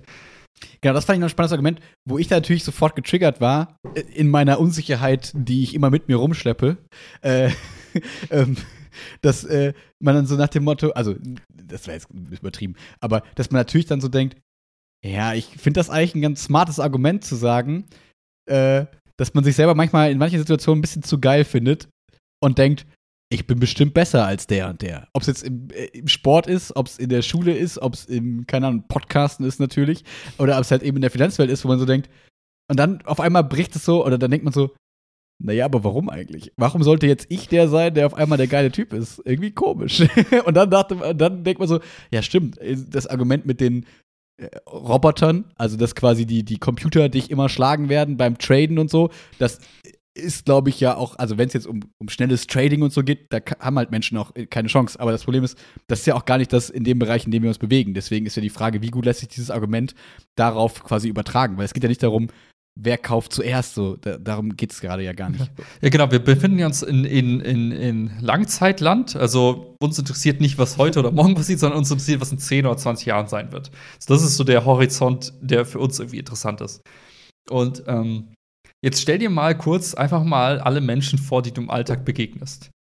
Von deinem Bankberater oh. zu deinen Lehrerkollegen, deinen Eltern, deinen Freunden, dem Menschen auf, im Fernsehen, auf NTV, der dir irgendwas von irgendwelchen Nachrichten vorliest. Stell dir mal ganze, diesen Haufen an Menschen vor, die du mhm. kennst. Deswegen mir nicht was Böses zu sagen. Nein. Und jetzt einfach, und jetzt, jetzt überleg dir mal, wie, wie gebildet manche Menschen in bestimmten sehr hoch spezialisierten Bereichen sind. Also, wenn du jetzt darüber redest, weiß nicht, über, über NFTs. NFTs, über äh, Elektroautos, über äh, Bio-Modifizierung. Ja, äh, von gehen. So. Wie viele von diesen Menschen werden dir quasi in sehr, sehr guten, weiß ich nicht, strukturierten Gedankengängen irgendwas in diese Richtung überhaupt nur erläutern können oder Wörter benutzen, die in diesem Kontext vorkommen? So, nicht so viele. So, und jetzt kommt. Hast du gesagt? Ich glaube alle. Ich glaube alle. So. Nein, aber jetzt mal Hand aufs Herz. Ne? Nein, nein, ja, so, jetzt, auf jeden Fall, klar. Und jetzt kommt noch eine andere Perspektive rein. Jetzt hast du, jetzt hat man immer so, wie soll ich sagen, diese, diesen Gedanken, naja, diese, diese Leute bei der Bank, diese Analysten, ne? Das sind brutal smarte Leute, die waren auf Elite-Unis und die sitzen da da und die sind richtig, richtig klug. Die haben es voll geschnallt. Das ist der Willi, ein Jahr nach seinem Studium. so, jetzt kann ich nicht für die ganze Welt sprechen, ich kenne nicht jeden Banker ja. auf dieser Welt.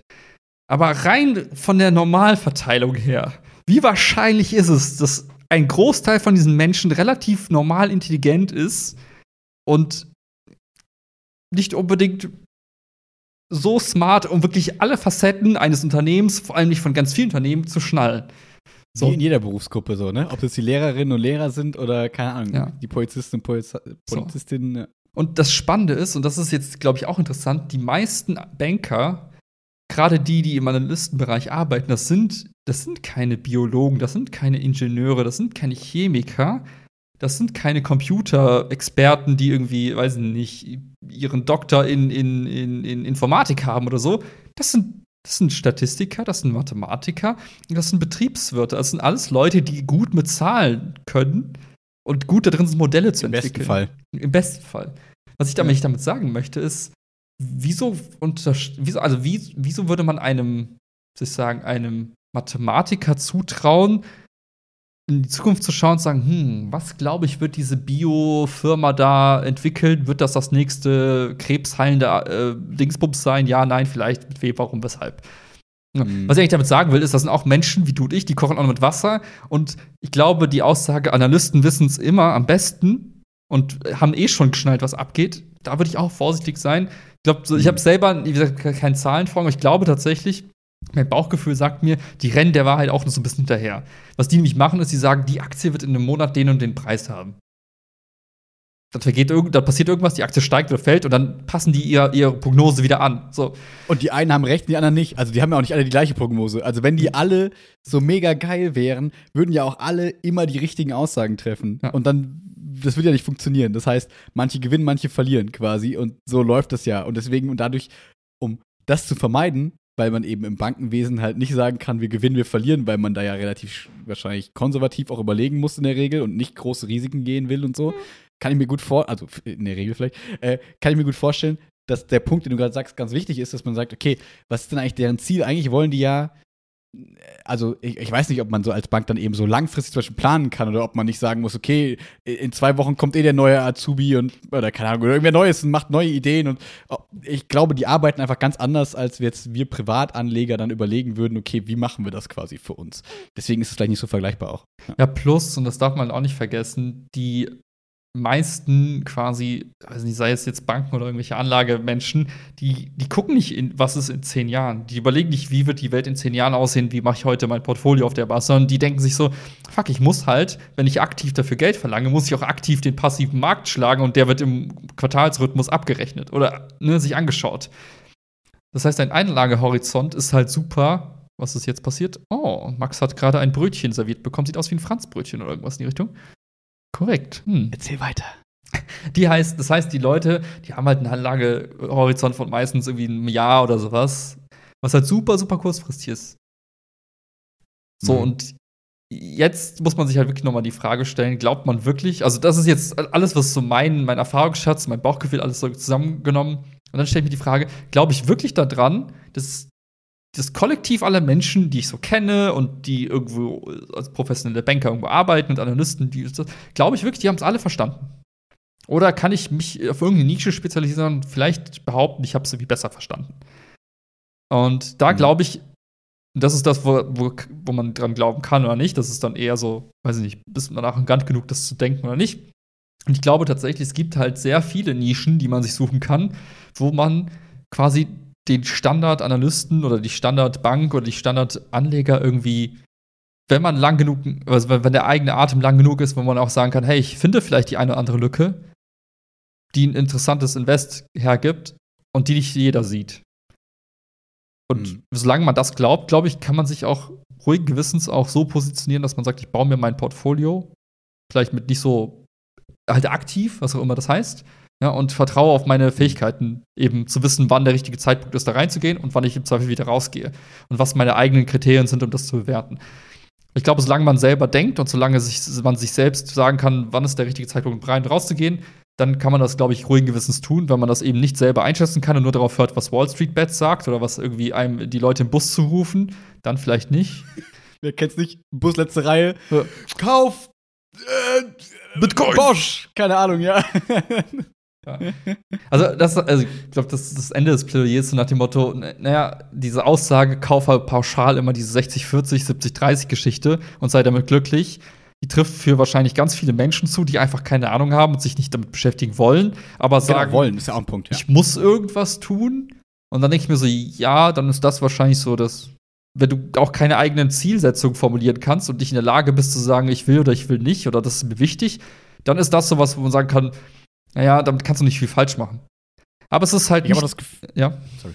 Ich habe das Gefühl, auf das läuft es meistens auch mit dem Bankberatergespräch wahrscheinlich hinaus. Also ich habe das Gefühl, äh, der Bankberater oder die Beraterin hat, ich weiß gar nicht, wie die Range von der Person ist, aber ich habe jetzt nicht das Gefühl, genau, äh, Willi zeigt sehr klein. Ähm, ich habe nicht das Gefühl, dass die, also wie soll ich sagen, dass, dass wenn man, das, also um vielleicht so ein bisschen zur Ehrenrettung von solcher, von dieser Idee, ähm, dass man sagt, okay, du kannst ja eigentlich den Gang zu diesem Bankberater sparen, wenn du halt keinen Bock hast, dich selber nur zu beschäftigen. Der Bankberater wird dir nichts anderes sagen und wird dir nicht mehr Wert bieten als, naja, mach halt 70, 30, 60, 40 irgendwie so ein bisschen in die entspannte Richtung. Kannst du auch selber machen.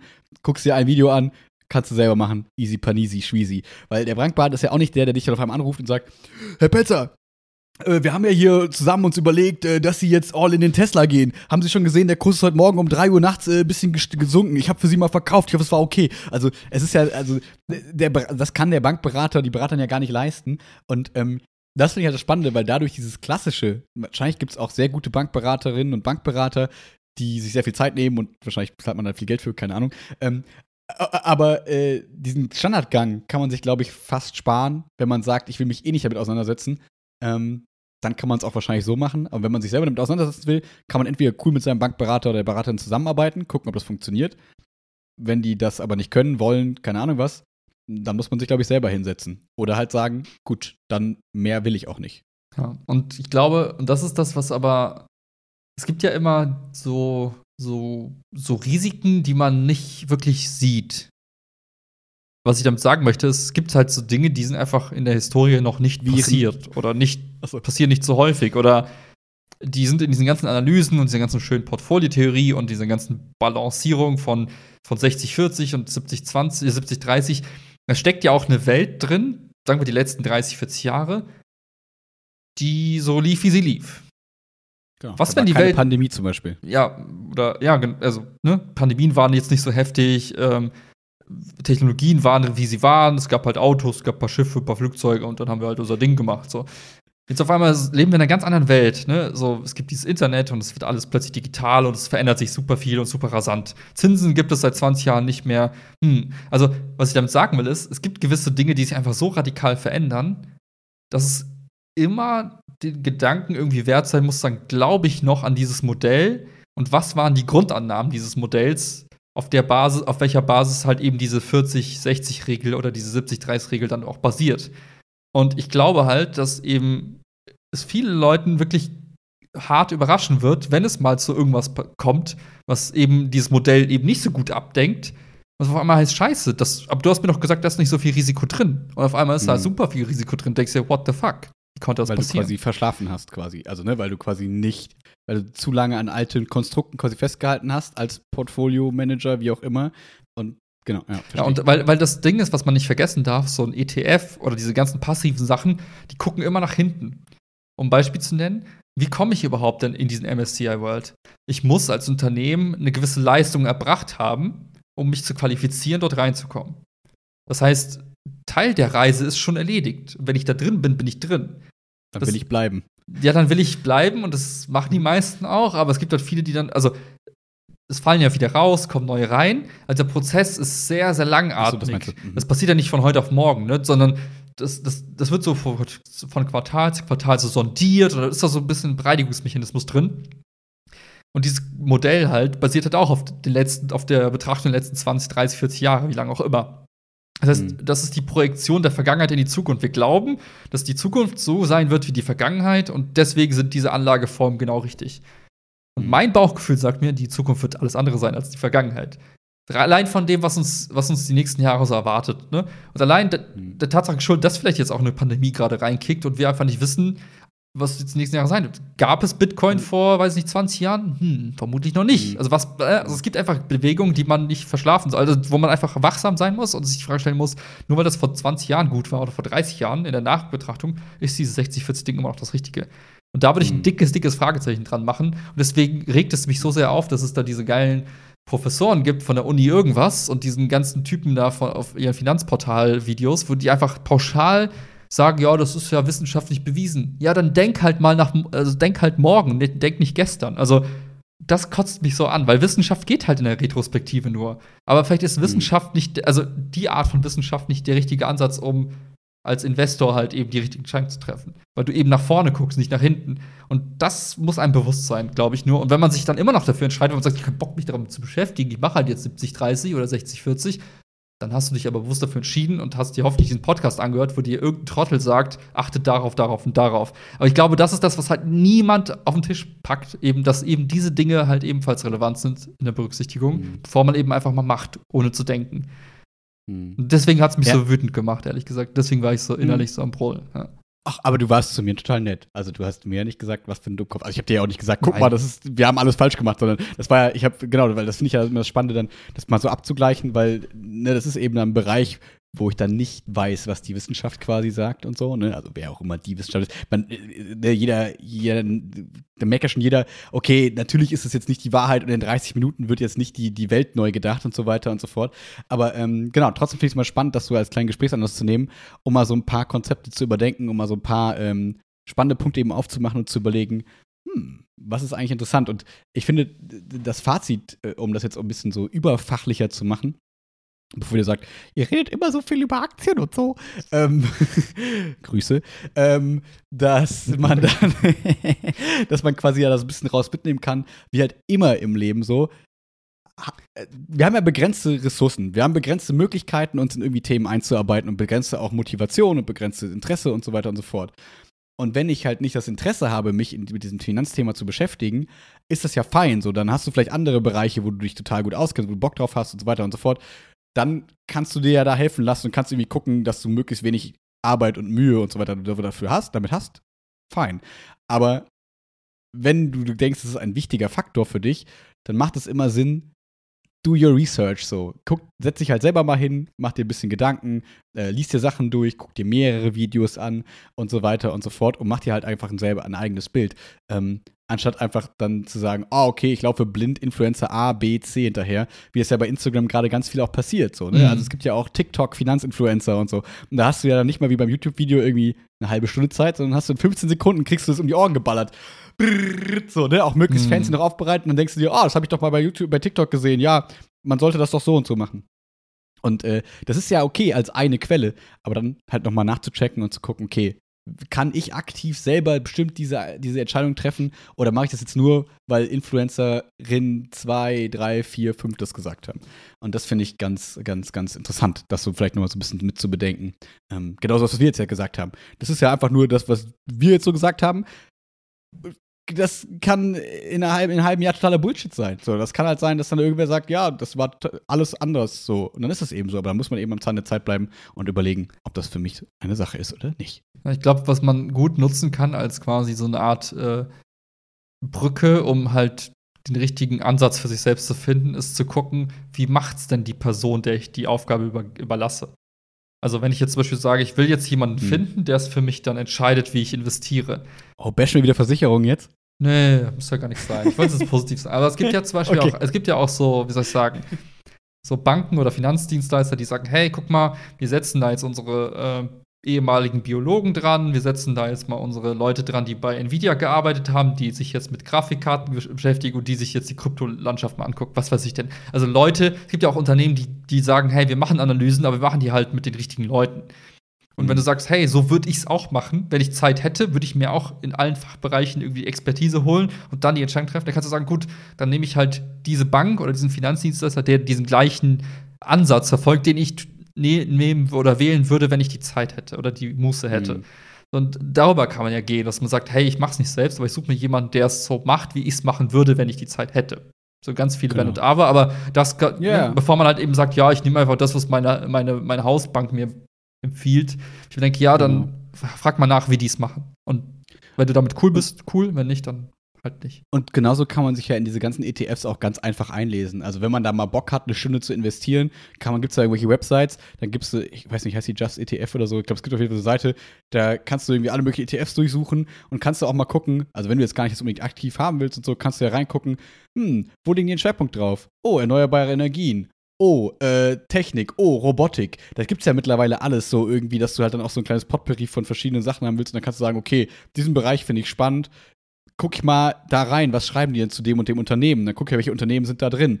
Oh, das ist da drin. Guck ich mir das Unternehmen mal an. Und kann, so kann man sich immer weiter reingraben, wie die typische, was wir letztes Mal gesagt haben, das Wikipedia-Quiz. So kann man sich da quasi auch quasi reinklicken. Wenn man Bock drauf hat, wenn nicht, dann habt ihr jetzt eine halbe Stunde Sachen gehört, was andere Leute vielleicht tun können, sollten, machen, vielleicht. Ähm, ja. Ja. Hm. Ja, ja, ja, ja, ja, ja. Ich finde es immer wieder interessant, weil es ist irgendwie so, ähm, weil äh, ich habe auch jetzt das Gefühl mit der neuen Stelle und so ähm, bei mir, dass so voll viele dann so mm, mich auf Geld quasi ansprechen, so ein bisschen von geil, dann verdienst du auch ja 1000 Euro mehr und so weiter und so fort und weißt du denn schon, was, was gönnst du dir denn dafür und so erstmal so. Und ähm, so die- die- dieses, ist ja dann doch irgendwie ist das ein Thema, weil ich finde es überhaupt nicht schlimm, über Geld zu sprechen, aber es ist ja doch ein Thema, was die Leute irgendwie ganz doll beschäftigt, so, ne, wie meine Altersvorsorge, ne, Rentenversicherung und Leute sind da ganz, ganz, ähm, wie soll ich sagen, ähm, die kriegen äh, ähm, ähm, Schwe- Schweißausbrüche, wenn man darüber spricht, so, wie sieht es eigentlich mit deiner Rente aus, Rentenversicherung und so weiter. Ich will, wollen alles tun, um halt Altersarmut vorzubeugen und so weiter und so fort. Aber nur Schritt eins und danach ist eigentlich Ende. Also sie haben keinen Bock, sich damit zu beschäftigen. Wie kann ich das denn vielleicht verhindern? Wie, was kann ich denn tun? Sie bleiben quasi bei dem Schritt der Angst und des, wir bleiben einfach auf dieser oberflächlichen Geil, wir reden über Autos und keine Ahnung, Urlaub und so. Aber wir reden nicht einen Schritt weiter über, hey, wie kannst du vielleicht das dir ermöglichen, das nochmal zu machen? Und davon reden wir jetzt nicht, wie komm in die Gruppe, sondern halt, wie viel beschäftigt man sich irgendwie damit, um dann auch zu gucken, okay, kann ich das selber vielleicht auch ein bisschen steuern, mitsteuern? Oder bin ich so ein, so ein Flabber, der durch die Welt taumelt und dann irgendwie vielleicht Glück hat oder nicht? So. Hm. Ja, das Ganz ist irgendwie, das ist halt auch so ein Thema, was irgendwie einfach nur wie soll ich sagen? Ich glaube, wenn man halt beim Thema Geld irgendwas richtig machen will, muss man halt selber, muss man halt nachdenken. Du musst halt auch mal wirklich Sachen hinterfragen und mal deinen Kopf einschalten. Und ich glaube, die Leute Schwierig. reden nicht über Verluste. Also, so das, was halt propagiert wird, so was du halt dann eben mitbekommst in der Umgebung, sind halt nicht die Leute, die sagen, Hm. boah, das hat überhaupt nicht funktioniert, habe ich mich voll, ver das war keine gute Idee und keine Ahnung was, sondern Leute reden, hier, mach mal das, guck mal hier, komm in die Blase, mach mal hier, mach jetzt mal Bitcoin so, mach einfach so, lies dich nicht ein und keine Ahnung. Ja, ich ich, Ja. ich finde halt das so der, der beste Merksatz, den man sich mitnehmen sollte, wenn man irgend, von irgendwem hört, mach mal. Sagt dir die Person auch, wann du nicht mehr machen, nicht mehr weitermachen sollst? Also das ist halt der entscheidende Punkt. Wenn ich, wenn ich dir heute sage, Max, mach mal Bitcoin. Hm. Ja, dann müsst Verlass du dann. darauf, dass du mir sagst, wann nicht mehr. So, ja, was, wenn ich nicht da bin, was, wenn ich keine Ahnung habe. Also, Du bist irgendwann weg. nein, aber dein, dein, dein Freund auf YouTube ist vielleicht irgendwann weg. So, und was machst du dann? naja, weißt du, ich Ja. meine? Ja, ja, ja. und, klar. und Auf du hast keine Ahnung. Denkst du so, ja, ich bin jetzt da drin und jetzt? Und jetzt? Und jetzt? Eigentlich müsstest du alle zwei Sekunden nachfragen. Immer noch? Immer noch richtig? Oder? Ja. Wo ist der Fahrlehrer, der sagt jetzt rechts abbiegen? Also, und das ist, glaube ich, solange man für sich selbst nicht weiß, wann der Punkt ist, dann wieder rauszugehen aus der Nummer, sollte man die Finger von lassen, finde ich. Ja. Weil sonst vertraust du halt auf irgendwen, dem, und du kannst Genau. es eigentlich nicht bewerten. So. Das kann ja immer ein Anlass sein. Wenn einer irgendeinem was pitcht, kann man das als Anlass nehmen. Oh, ich gucke mir dieses Krypto mal an. Ich gucke mir mal dieses, keine Ahnung, Solar World an. Und wenn ich dann selber zum Schluss komme, mit dem Ausblenden des Hypes, hm, spannend oder oh no, nicht mein Asset, nicht mein Ding. Ja, das Hm. ist vollkommen fein. So, dann habe ich aber selber die Entscheidung getroffen, lieg nicht abends im Bett und denke mir, hat er doch vielleicht recht? Okay, ich mach's einfach mal. Morgens um halb fünf investiere ich jetzt mal in irgendwie sowas, weil alle morgens um halb fünf komische Sachen im Bett machen, glaube ich. ähm. Ja. Ach, schön. Ja. Vielleicht ähm, kommen wir zu meiner dritten komischen Oh Sache, Gott, jetzt die kommt ich die dritte äh, Beichte. ho- ho- heute gemacht habe. ähm, ich habe äh, jetzt wieder angefangen seit äh, drei, vier Tagen. Das ist ja der Podcast des, ähm, wie soll ich sagen, des Ziele steckens und Scheitern. So, wir scheitern uns nach oben, so, ne? Nach, nach vorne scheitern. Ist doch Uh. ein schöner Ausdruck quasi. Ähm, du bist mal Fitnessmodel, mal bist du das nicht. Mal so, mal ich so. denke mal, ich achte mal auf meine Ernährung, mal tue ich es nicht. So, mal bin ich Ernährungslehre Lehrer, mal nicht. Man weiß es nicht. So, jetzt habe ich für mich ähm, äh, mal, äh, es gibt eine, eine, eine, das ist jetzt, äh, also ich sag das jetzt einfach, ähm, es gibt so Yoga-Marken, so, keine Ahnung. Und äh, da gibt's Alo-Yoga. So, no, Hm. no placement, keine Ahnung. Ich glaube, die haben auch einfach einen schlechten Ruf, glaube ich. Ich glaube, das sind auch so Leute, die einfach viel Geld mit Yoga verdienen wollen, weil es hypey ist und so finden, glaube ich, Yoga-Leute alle kacke wahrscheinlich. Keine Ahnung. Auf jeden Fall haben die eine coole App. so. Mhm. Und äh, haben da quasi so Online-Kurse. So ein bisschen wie halt so Apple Fitness Plus und so, Mhm. wo die halt einfach sehr viel bündeln in verschiedenste Richtungen und nicht mehr, weil ich habe das ja vorher mit Boho Beautiful gemacht, äh, die große Liebe von, von Chiara und mir, weil wir, weil die es einfach immer gut gemacht hat so. Aber dann hast du halt quasi immer die gleiche mit dem gleichen Stil und so, das hat, Mhm. das nutzt sich irgendwann so ein bisschen ab, hat, hat sich so ein bisschen abgenutzt. Und dann habe ich mir äh, die App mal angeguckt und ähm, habe festgestellt, okay, eine coole Sache haben die, die mich ein bisschen anfixt. Und zwar ähm, haben die quasi dann so irgendwie Yoga, Fitness, Stretching und Mhm. äh, ich glaube, wie nennen die es? Styles oder so? Keine Ahnung. Auf jeden Fall ist bei Styles der ganze Handstandkram, so Krähe, Baby Freeze und diese ganze Shit da. Und dann halt immer so How to approach, keine Mhm, Ahnung. Hollowback. How to approach, keine Ahnung, Ha- in den Handstand drücken und so. Also alles, was wir quasi beim Breakdance damals intuitiv gemacht haben, ist da halt richtig cool angeleitet und richtig, richtig cool gemacht. So. Nice. Und ähm, da bin ich gerade dabei, wieder so ein bisschen mehr äh, mich mit dem Handstand zu beschäftigen. Und ich habe heute eine Stunde Handstand gemacht, also äh, nicht nur eine Stunde gemacht, sondern also äh, viele Vorübungen und so weiter auch gemacht. Natürlich kann ich nicht eine Stunde Handstand an. So, brauchen wir nicht drüber reden. Aber ähm, fand das erstens spannend, wie viel wir damals intuitiv gemacht haben, wie das Leute jetzt auch beibringen würden, obwohl wir Mhm. gar keinen Plan Mhm. hatten. Ähm, das heißt, irgendwie scheint das, dass der Körper einem ganz gut zeigt, was man braucht dafür, so. Also Mhm. welche Sachen man dehnt, wie lockert man seine Handgelenke, wie dehnen, Gegenbewege und so, was wir uns alles irgendwie so zusammengesucht haben.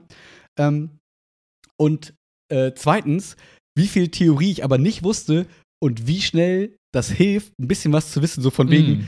Hey, kipp mal deine Hüfte ein bisschen nach hinten ab und spann mal deinen rechten Oberschenkel an. Und auf einmal denkst du dir, "Hö, so kann sich das anfühlen. Auf einmal habe ich Kontrolle. Und äh, also mehr als vorher. Und Mhm. das war halt irgendwie total cool und hat mich echt hart motiviert. Und dann habe ich mich da so durchgeklickt, weil mir über die Handgelenke wehtan. Und dann war so äh, How to Breathe im Handstand und so. Und es war so ein lustiger Typ. Dann haben wir im Handstand gebeatboxt. Das war mein Highlight des Tages heute. Weil erst war es so, erst hat er so geommt, weißt du, dann so, okay, jetzt atmen wir so ein, aus und so. Ja, und das ja. musst du im Handstand auch machen, weil man ja ganz oft beim Krafttraining die Luft anhält und dann Kraft verloren geht, so Ja, quasi. Deswegen, okay, wie atmest du auch im Handstand? So, und dann Handstand gemacht, erstmal eingeatmet, ausgeatmet. Dann, zweite Übung war, Handstand machen, einatmen und dann so langsam ausommen, ne? Was so ein Mhm. bisschen yogamäßig schon so war. Da machst du so om und so, ne? Wo man denkt, ah, okay. Und der dritte Schritt war Beatboxen. das fand ich ganz geil. Geil. War ein witziger Mach mal, Typ. mach mal vor. deswegen, nein, auf gar keinen Fall. und deswegen, das war mein kleines Highlight des Tages heute, ähm, dass ich so ein bisschen süchtig danach war, nach, nach diesen, diesen äh, Übungen, dass man sagte, ah, da ist noch ein 8-Minuten-Video, was jetzt nicht die Handgelenke kaputt macht, was aber die Hüfte vorbereitet für den Handstand. Mhm, mhm. Und so. Das heißt so, du konntest dich immer so ein bisschen weiter durchklicken und dir so verschiedene Skill-Sachen, so kleine Schritte dir angucken und so. Ähm, das fand ich irgendwie ganz cool. Das hat mir Spaß gemacht. Ich bin mal gespannt, wie lange ich das jetzt durchhalte, aber Ja. gerade macht es Spaß. Bin auch gespannt, ob du nächste Woche noch davon berichten wirst oder ob du sagst, ah, was, was für Alu-Dingsbums, was? Dann mache ich dir den Handstandkopf über. Dann mache ich den, den Handstandkopf, den Podcastkopf über. Durchgängig. Das ist mein Ziel. Mit, mit Beatbox Mit Beatbox. und Om zwischendurch, je nachdem. Man weiß es nicht, ja. Klingt aber ganz cool, Ja. weil das ist, glaube ich, so eine Nische, die nie gecovert wird. Also, ich habe es sonst noch nie gesehen. Das ist echt cool. Ja, weil es halt hart advanced ist. Ich merke das ja selber noch. Also ich, also ich würde sagen, ich kann nicht viel. So, also äh, körperliche Sachen jetzt so. Ich bin nicht in irgendwas richtig gut und so. Aber wenn es um Handstand geht, dachte ich, denke ich immer noch, das ist so eine der wenigen Sachen, die ich vielleicht ganz gut kann, Mhm. die nicht so viele andere Leute können. Und dann merkt man relativ schnell. Aber es ist viel, also du kannst trotzdem nicht so noch wie- sehr also viel ein- Potenzial, Genau. ja. Richtig. Und deswegen sind diese ganzen Klassen immer hart advanced, äh, hart, äh, hier, also quasi Level, das höchste Level an, an Stufen quasi. Mhm. Weil natürlich, gerade für so Online-Kurse, äh, natürlich kannst du nicht verlangen, dass die Leute sich alleine jetzt ohne Hilfestellung, ohne Mathe jetzt Handstand zu Hause beibringen. Das Mhm. heißt, deswegen ist das, glaube ich, einfach, wird das nie abgedeckt. Und auch in so Yoga-Klassen, wenn du da mit 25 Leuten in einem Klar. Raum bist, auch selbst wenn du da bist, äh, wenn da irgendwer umfällt und so, also das ist, muss so individuell gemacht werden. Denk an unsere Breakdance-Zeiten damals. ne? Wir haben uns ja immer zu zweit dann um eine Person gekümmert quasi. Ähm, deswegen wird es, glaube ich, nie abgedeckt. Und deswegen ist es voll cool, das jetzt mal zu finden, wo man so denkt, hey, das kann ich schon ein bisschen. Mhm. Und wir können darauf aufbauen. Und das macht voll Spaß. Und ich muss nicht wieder den dritt- 13. Krieger machen und denke mir, ja, ist irgendwie ganz nett, aber ich hätte es gerne ein bisschen cooler. Ja, Ja. ja. Ich glaube, es gibt, es gibt bestimmt auf der ganzen, ganzen Welt gibt es bestimmt genug Menschen, die das auch cool finden, die da ihre Nische finden und deswegen wahrscheinlich diese App auch geil finden, Ja. so wie bei dir jetzt in dem Fall auch. Ähm, bin mal gespannt, was du nach ein paar Wochen so berichtest und was deine Handgelenke Ja. vor allem machen. Ja. Ja, jetzt das mit bin ich auch Anfang gespannt. 30. uh, Aber ich werbe immer schön auf. Und die sind auch alt. Die sind auch, also alt. Die sind, glaube ich, auch 30 oder so. hm, Ja. ja, dann. Sehr frustrierend. Noch eine kurze Sache. Ähm, dachte ich, okay, womit fange ich an? Erstmal nicht mit Handstand hier in der Wohnung. Dachte ich, okay, ich weiß nicht, wie krasse Sachen die machen, wenn ich mal umkippe. Aber so. Und hab mir erst gedacht, okay, fängst du an hier mit so Krähekram, ne? Babyfreeze-Gedöns. Ja, ja. So Ellenbogen auf Knie und so. Andersrum. Ähm, dachte mir, okay, da macht dir keiner was vor. So. Ja. Wenn du was kannst, dann das. Und dann war es so ein Typ, so eine Maschine natürlich, der da erstmal so, dann so am Anfang erstmal so da reingeht und dann denkst du, okay, krieg ich hin, krieg ich hin, krieg ich hin. Okay, wie lange halten wir es noch? Ja, okay, krieg ich hin. Okay, wir setzen ab. Kein Problem. Dann sagt er, ja, okay, wenn du das nicht kannst, dann schalte das Video ab. Denkst du, ja, geil. Ich schalte nicht ab, ich bin nämlich ein krasser Typ. Und dann geht's weiter. Und dann, okay, jetzt gehen wir rein und heben immer ein Bein runter und setzen den ans Handgelenk und dann wieder hoch und dann mit dem anderen Bein quasi vom, vom Ellenbogen runter, Hand berühren und wieder drauf. Und denkst du schon so, ja, wie lange machen wir das jetzt? Okay, zehnmal pro Seite. Okay, ich kämpfe mich durch. Oh, abgerutscht. Naja, okay, habe ich noch geschafft. Zählt nicht, hat keiner gesehen. Machen Ja. wir weiter. Und es wird immer crazier. Und dann war es irgendwann so dieser Punkt so, ja, wenn du das halt nicht zehnmal kannst, ja, musst jetzt abschalten. Und da war eine Übung, die ich nicht einmal konnte, wo ich so dachte, hey, ich dachte, ich bin krass. Und dann war wieder so die eigene, die eigene Begrenztheit, wurde einem sehr schön aufgezeigt. Aber du hast jetzt auf jeden Fall was, was irgendwie Spaß macht, was dich motiviert, wo du hin willst und was du dann auch mit der Zeit ja erreichen kannst. Was halt irgendwie endlich mal so ein, wo du auch am Ende sagst, boah, ich kann jetzt was richtig, richtig Cooles, sondern nicht so, ja, ich kann jetzt den 15. Krieger mm, im Tantra-Rhythmus atmen. Denkst du, so, wen juckt's halt, ne? Aber so kannst du sagen, Ja. hey, guck mal, Baby Freeze. Boop, boop. Oder ich werde eh nicht gelenkiger so, also nach dem Motto, weil ich ja seit drei Jahren mittlerweile mindestens Yoga mache und ich immer das Gefühl habe, ja, Da passiert überhaupt nichts, was die Gelenkigkeit angeht. Mhm. Und dann denke ich mir, okay, dann gehen wir wieder zurück zu in die Kraftrichtung, wie beim Breakdance früher. Tanzen kann ich nicht, das ist mir alles scheißegal, ich bin nicht cool genug. Ich, ich kann Handstand. so, geh wieder back to the basics. Äh, Schuster, bleib, Schuster bleibt bei deinen Leisten und äh, Ja. genau. Geil. Super nice. Ach ja. Ach ja. Boah. Ansonsten hoffe ich, dass jetzt die Woche schönes Wetter wird. Ja, ich will äh, Pustekuchen. weiter kurze Hosen anziehen. Regen, Regen, Regen. Aber warm? Ja. Insbesondere äh, Sonntag. Über 23, 15? 23 Grad. Samstag Und so der 19 Rest? Grad. Rest äh, unter, knapp unter 15. Und Regen. Mm, Die klassischen 14 Grad. Naja, dann kurze Hose, Pulli. Weißt du oder schon, diese Hose. Folge heißt? 14 T-Shirt. Grad. 14 Grad. Mm, Mhm. gut. Mighty, mighty. Schön. Yes! Das äh, hat Spaß gemacht. Ich äh, wünsche euch allen einen wunderschönen Abend und Tag und. Achtung, nicht fallen, da ist ein Stock auf dem Weg beim Joggen. Wo hört man uns noch? Ähm, Achtung, lasst den Toaster aus der Badewanne. Vielleicht beim den Smack-Toaster. reg dich nicht auf, wenn dir auf dem Weg zur Arbeit jemand die Vorfahrt nimmt. Immer atmen. Und ansonsten mach Beatbox. Ja. Gute Nacht. Gute Nacht. ciao, ciao. Ciao.